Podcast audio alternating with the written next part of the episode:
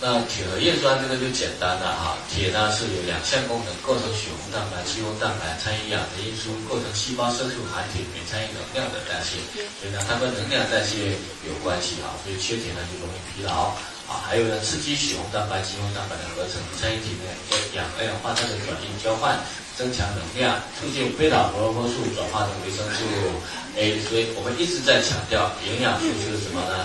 均衡的，它们相互之间都有作用的。你的贝塔胡萝卜素要转化成 A，都需要什么？维铁的差异嘛。那铁的吸收又需要维生素 C 的差异嘛。所以营养素是相互作用的，好，会促进抗体的产生，增进药物在肝脏当中的。分解哈，那缺铁的时候很简单，贫血引起智力发育损害、行为行为改变，降低抗感染能力，增加机体对铅的吸收，出现了烦躁、头晕、工作能力下降、恶心、便秘、腹泻、神经功能紊乱啊，所以不能够让自己缺铁，特别是小孩子更不能缺铁哈。小孩子缺铁呢，对智力的发育那是不可逆的啊。所以我们讲，如果是儿童，儿童系列就不要挑了，五岁之前。鹅蛋、鹅铁、多维、而钙、而硒啊，就每一种通通都要吃啊，一天至少能吃四个左右啊，最少最少吃四个左右，不用挑，没什么好挑的，通通都需要。如果不补的话，小孩子那个免疫力啊各方面都有问题。所以儿童系列不用选择这样的买，全部都吃。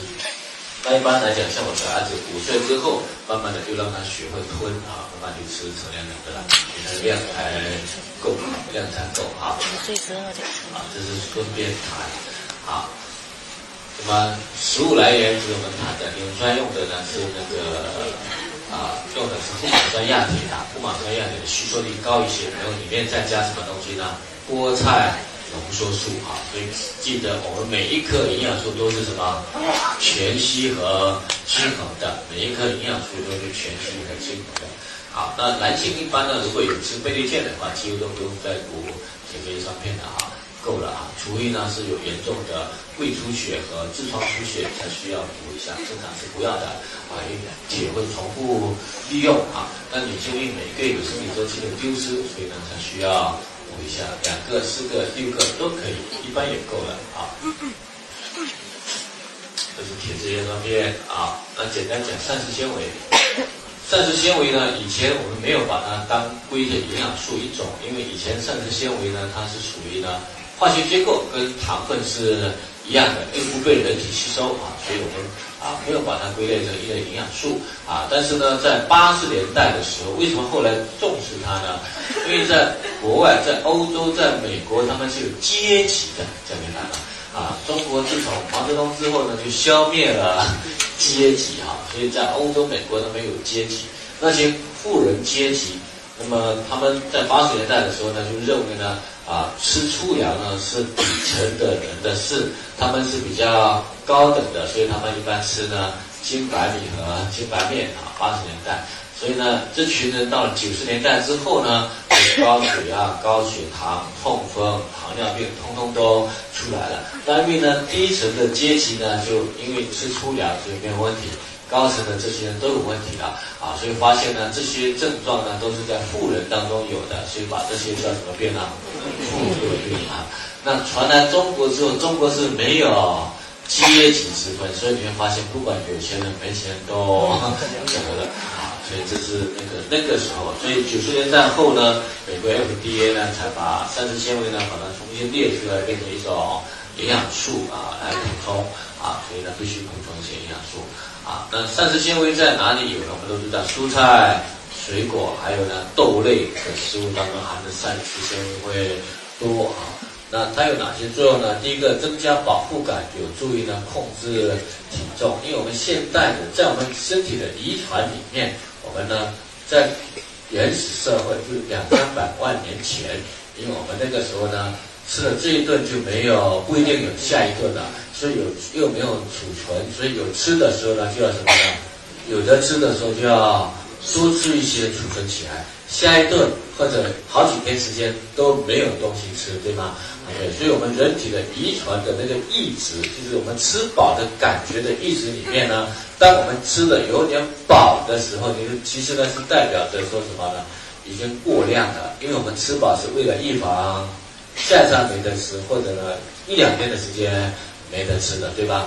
所以这是这个遗传一直遗传到现在在这里面啊，所以会让我们吃饱。所以呢，我们古时候养生说吃七分饱就可以了，但是七分饱你一直是感觉没有吃饱的，对吗？那没有吃饱的感觉是非常不好的。因为吃饱的感觉是舒服的，对吗？吃饱是很有幸福感的啊，所以比如说你吃的很饱之后，然后呢再来一小盒哈根达斯，那幸福感就油然而生了。因为再饱那有感觉的，这样明白吗？啊，所以饱腹感是有。幸福感的，你一直没吃饱腹感的，幸福感就不强了啊。所以，但是你饱腹呢，你这一餐吃了，下一餐继续吃饱，就其实呢，就是我们吃的过多了啊，容易造成肥胖啊，身体的负担啊。所以这个时候呢，其实呢，那怎么办呢？就是在吃正餐之前，一定要先吃纤维含量高的，比如说青菜、水果。餐前呢，就把它多吃了。所以一般呢，你会发现有的人青菜是最后才上的。所以真正要上的是先吃什么？青菜。菜先吃了，把肚子垫饱了，后面你再吃白米饭，再吃肉类。那这个时候有饱腹感，但是呢，已经很多都是什么呢？膳食纤维了啊。所以膳食纤维的第一个作用是，是既增加饱腹感，又不会增加身体的负担嘛，对吗所以我们就顿顿都可以吃饱了。那而且如果你把膳食纤维放在后面，比如你先吃了。米饭和肉类后面再加膳食纤维的话，因为膳食纤维会刺激肠胃蠕动速度加快啊，所以如果你是菜放在后面又大量吃的话，那前面的肉类呢还没有完全消化的时候，就会被推出来了啊，因为呢膳食纤维会呢促进胃肠的蠕动速度更快一些哈，所以呢一般我们吃饭的顺序一定是先吃菜，再饭，再肉类的。啊，一般是这样吃的。好，OK，以增加饱腹感，还有呢，促进排便，有助于呢预防便秘。那我们都知道呢，啊，那个大便呢不能够放在体内太久，太久它身体会重复吸收，一吸收毒素就重新吸收了。啊，所以呢就必须有膳食纤维的存在，它才会呢正常的排泄哈。而且呢一定要有标准，第一个一定要成型。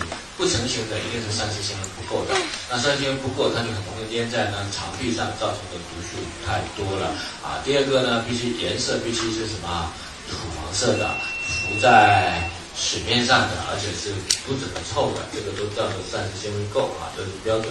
避免餐后血糖的急剧上升，有助于降低呢胆固醇。因为膳食纤维有水溶性的和非水溶性的，那水溶性的会像像胶体一样，像我们果冻的胶体一样。它会在肠壁上那个有一层保护的作用。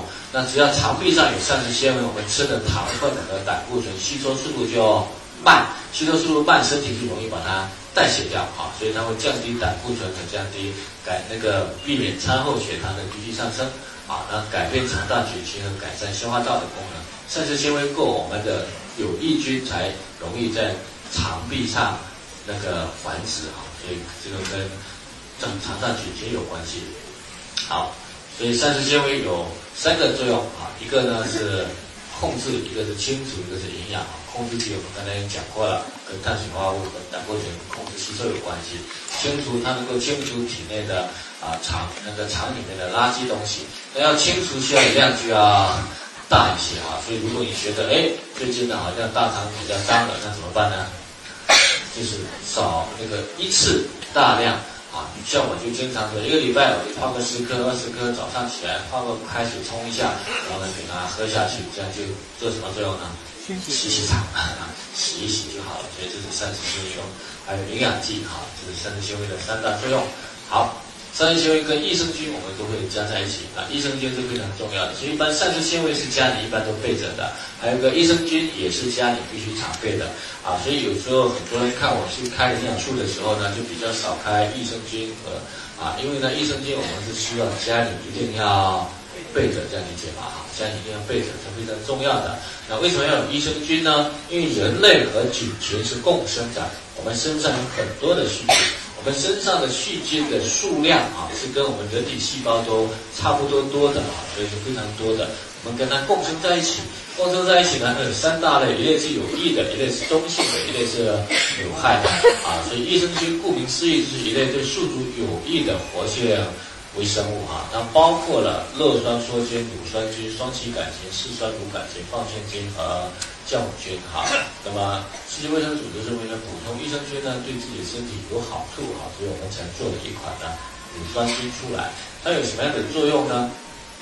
益生菌呢，抑制毒素，活化免疫，所以呢，增强体质。第一个会抑制毒素，益生菌能抑制体内致病菌的那个增殖，防止内源性毒素的产生，避免毒素对健康人体的侵害。啊，益生菌就是在我们肠道里面和女性的生殖系统里面是这样的：有益菌多，有害菌就 少；有益菌少，有害菌就多。它们是相互之间占领。阵地的啊，所以呢，你如果呢有害菌多的时候，表现在大便就非常臭了；反过来，大便很臭的时候，说明说我们体内有害菌就多了。一旦臭，就说明毒素非常多啊，所以身体就容易呢。重新吸收，所以为什么家里要备着的原因在哪里呢？就是你最近呢，如果是蛋白质类的东西多，鱼啊、肉啊多，那你会发现大便出来味道就很浓了。所以这个时候你自己就要知道我要干什么了，加点乳酸菌进去了啊。所以呢，我们的身体毒素就会少一些，因为呢，细菌会产生什么毒素啊？细菌会产生毒素啊，这是非常重要的。细菌和病毒不一样，病毒是寄居在宿主里面。在在繁殖的啊，细菌呢独立个体，它会持续产生毒素的啊，所以当你表现是臭的时候，就是毒素非常多的啊，所以必须用细菌去占领我们的阵地，这个理解吗？OK，所以必须家里必备的啊。第二个活化免疫啊，益生菌能活化肠道内的免疫细胞，抵御外界致病因素对人体的破坏，减少水土不服造成的倦怠、腹泻、过敏的症状啊。我们肠道是一个非常重要的一个免疫器官，因为我们大肠是天天累积的脏东西，对吗？脏东西多了之后呢，那些细菌呢，我们必须靠肠道肠壁上的呃那个白血球去把那个细菌把它消灭掉。所以你会发现说，那个我们排出的粪便脏还是不脏啊？脏，很脏啊！但是在我们大肠里面几乎都没有炎症，对吗？啊，除非你大肠损伤。没有炎症的原因就在于我们身体大量的白血球吞噬细胞都聚集在大肠里面，这个理解吗？所以大肠上面是有非常多的白血球的。我们身体的白血球百分之五十多在大肠里面，百分之五十以上都在大肠里面的啊。所以呢，那个益生菌会活化呢肠壁的细胞，提升我们身体的免疫力，这是第一个。第二个呢，如果我们益生菌多。啊，益生菌多，肠道的有害菌就少。肠道有害菌少的时候，我们那个肠壁上的白血球就可以少一些，对吧？那肠壁上白血球少一些，剩下的这些白血球就很容易呢去提升身体其他部位的免疫力。所以益生菌多呢，我们免疫系统会不会高一些？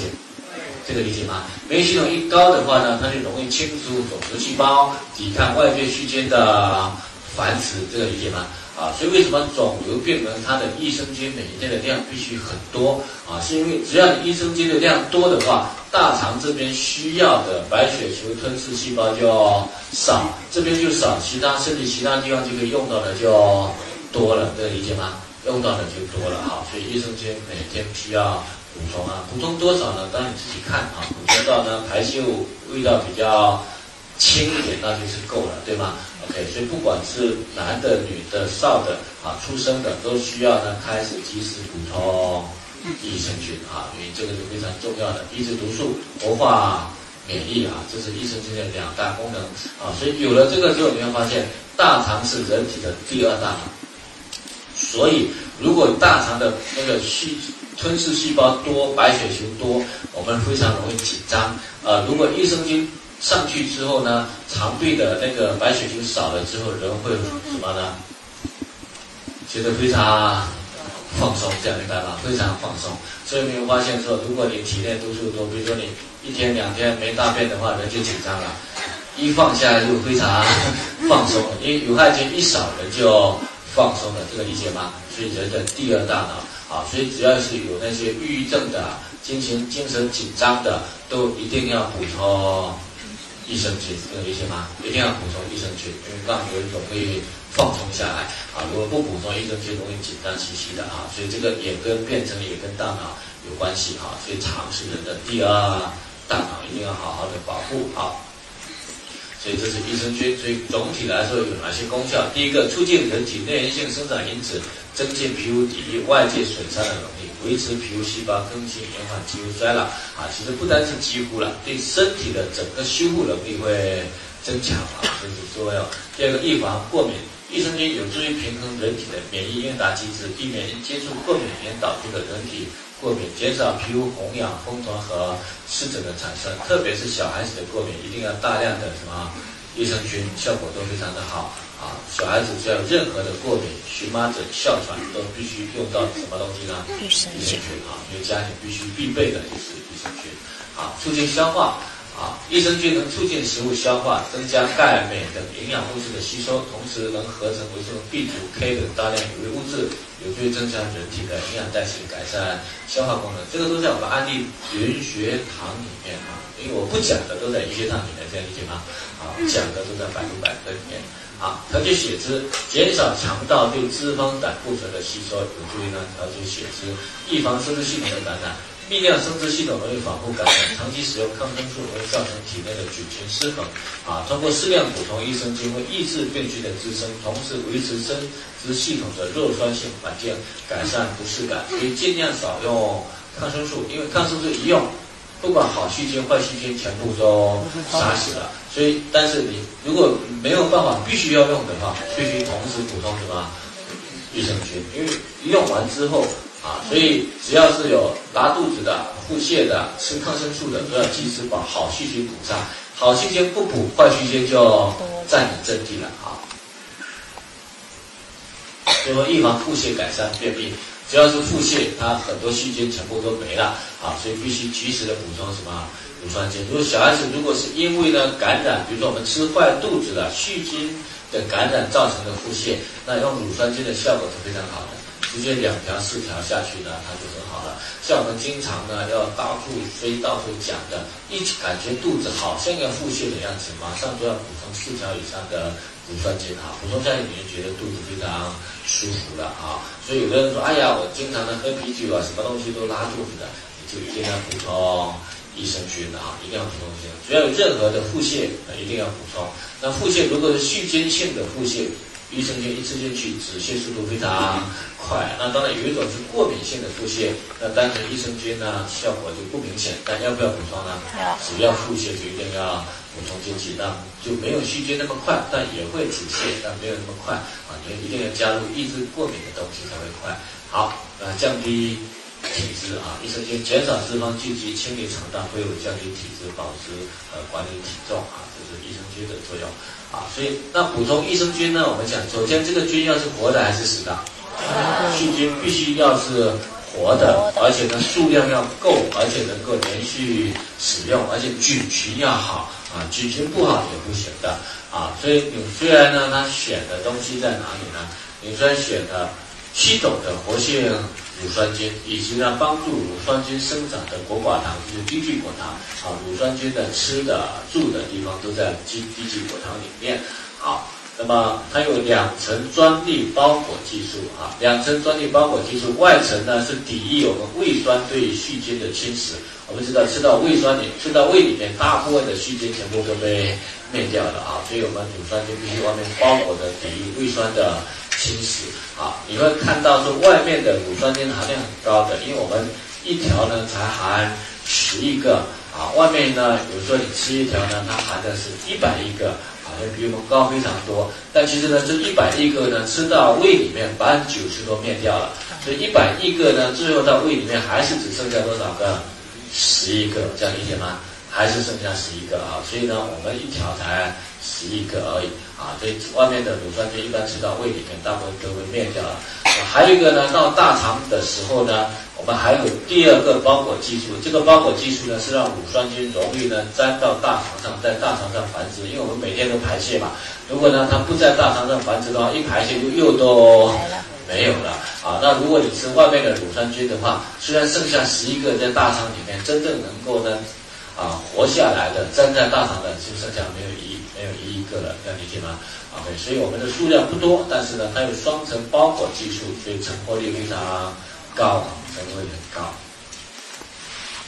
这是我们谈的乳酸菌，所以乳酸菌平时呢，我就比较少开，这样明白吗？因为它是每个家庭必备的，自己必须平时都要吃的。有过敏症状啊，有腹泻症状啊，平时都要必备的放在家里面的啊，是乳酸菌。好，我们接下来来看一个血脂啊，血脂指标高低对人体的影响，这个也是在安利。云血糖里面啊，因为我们检查体检的时候，血脂有几个指标，一个是总胆固醇，一个是甘油三酯，一个是低密度脂蛋白，一个是高密度脂蛋白啊，是在我们的那个安利云血糖里面有。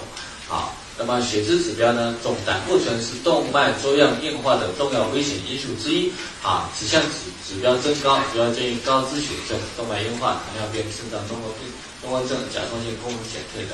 啊，甘油三酯是人体内含量最多的脂类。好。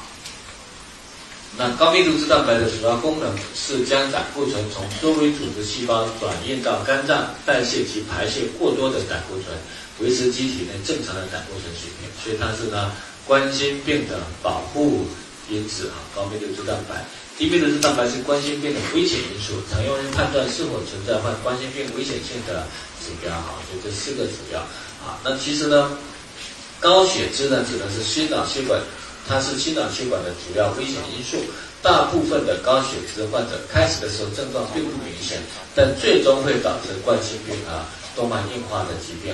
所以调节血脂、维持正常的血脂水平对人体健康是非常重要的啊。所以我们现在关注血脂了。但是有的人认为呢？血脂高是从饮食中摄取了太多的脂肪，这是不一定的。哎，有的人血脂高、胆固醇高呢，对食物很多食物都不敢吃的啊，不一定。就拿高胆固醇来讲，你人体内的胆固醇来源都很广泛，就凡四十来源食物，像动物内脏、蛋类、部分海产品中含有丰富的。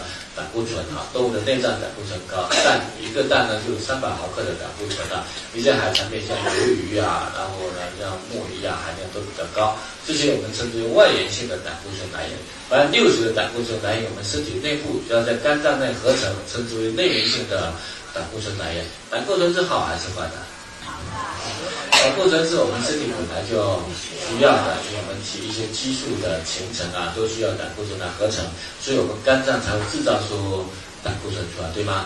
啊，只是呢不能太高，太高呢就会影响我们的那个心脑血管的问题啊，所以我们必须把它保持在一定的范围之内。那有些人呢胆固醇高的时候，认为说是我吃造成的，所以一看到胆胆固醇高的东西就。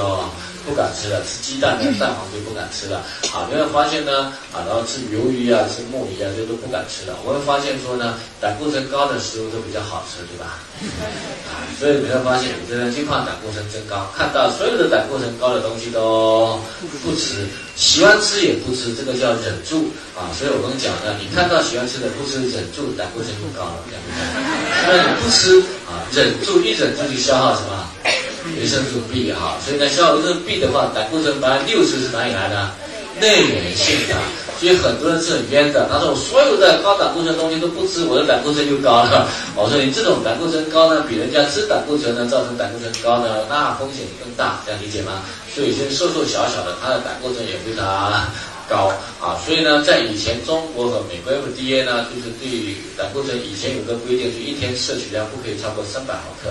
在二零一五年之后呢，就把这个指标取消掉了，认为认为没有任何的意义啊，因为你外面吃多少，并你的胆固醇升高，并不是外面吃多少造成升高的，而是身体呢没办法调节的代谢造成升高的。你外界的胆固醇通通不吃也会高，明白吗？因为它本身就是我们的那个制造的一个中间产物啊，所以想到胆固醇，你首先跟胆固醇代谢最有关系的是什么呢？维生素 B 啊这些调整，然后再想到鱼油啊、茶煮啊这些东西啊。那当然调节甘油三酯的一款产品就是我们的深海鲑鱼油啊，深海鲑鱼有两个成分，一个叫 EPA，一个叫 DHA 啊，这个在我们的氨基乙酰糖里面，EPA 是二十碳五烯酸，DHA 是二十二碳二碳六烯酸六烯酸，都是欧米伽三脂肪酸，它调节血脂，预防动脉粥样硬化。那 EPA 呢是降低甘油三酯和 DB 六脂蛋白，从而降低血脂，预防动脉硬化，减缓血小板凝集，延缓了血栓形成，预防心脑血管疾病发生。DHA 呢是减轻视力衰退程度啊，跟眼睛有关系，增强记忆力，降低血中的胆固醇，抑制血小板凝集和调节血脂。那我们有时候用的是深海鲑鱼油，所以品质非常纯正啊。所以在吃的时候呢要注意几个，一个呢是有些人本身就是贫血的人。啊，或者血压比较低的，因为它稀释血液的效果是非常好的啊。稀释血液效果很好的话，刚开始有的人一吃的话，血液浓度稀释太多了，就容易造成呢先那个功能性贫血、先生理性贫血，头会晕啊。所以如果吃了头会晕的人呢，就一定要把造血功能给它加上去啊。所以如果吃一颗鱼油，最好能够配三个。血脂生片啊，所以这种人就把它加上去。第二个呢，就是有时候有的人因为小孩子吃呢，它里面有 DHA，对脑部神经发育有好处啊，特别是脑部外边的髓鞘，所以十周岁之前补充就可以了。十周岁后呢，因为我们里面有 EPA 的成分啊，十周岁后呢就暂时就不补了，因为有可能这我们讲的是有可能 EPA 会促进呢那个性器官的发育和成熟。那么，因为我们青春期是希望他个子长高嘛，对吗？好，个子长高呢，青春期停止是两个标志，一个标志是骨骼的钙化完全钙化了，它就不长高了，对吧？另外一个呢，骨骼没有完全钙化，但是性器官发育成熟了，它也不长高了。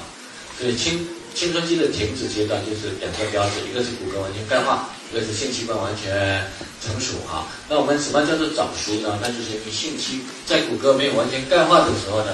性器官就成熟了，这个叫什么早熟嘛，对吗？那 EPA 有可能会促进性器官的发育，这样理解吗？OK，那如果呢，你希望呢小孩子长得不要那么高，那可以吃啊。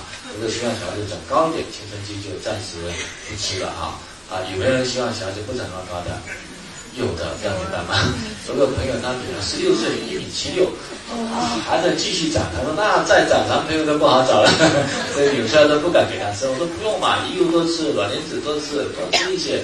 然后呢，啊，你自然性器官发育快一些，那就不会再长了，对吧好，这是我们谈的第二个哈。那当然，鱼油还有很多的作用，比如说呢，它会呢，啊，对关节有炎症的人呢，它抑制炎症效果是不错的哈。那当然也会呢，促进什么呢？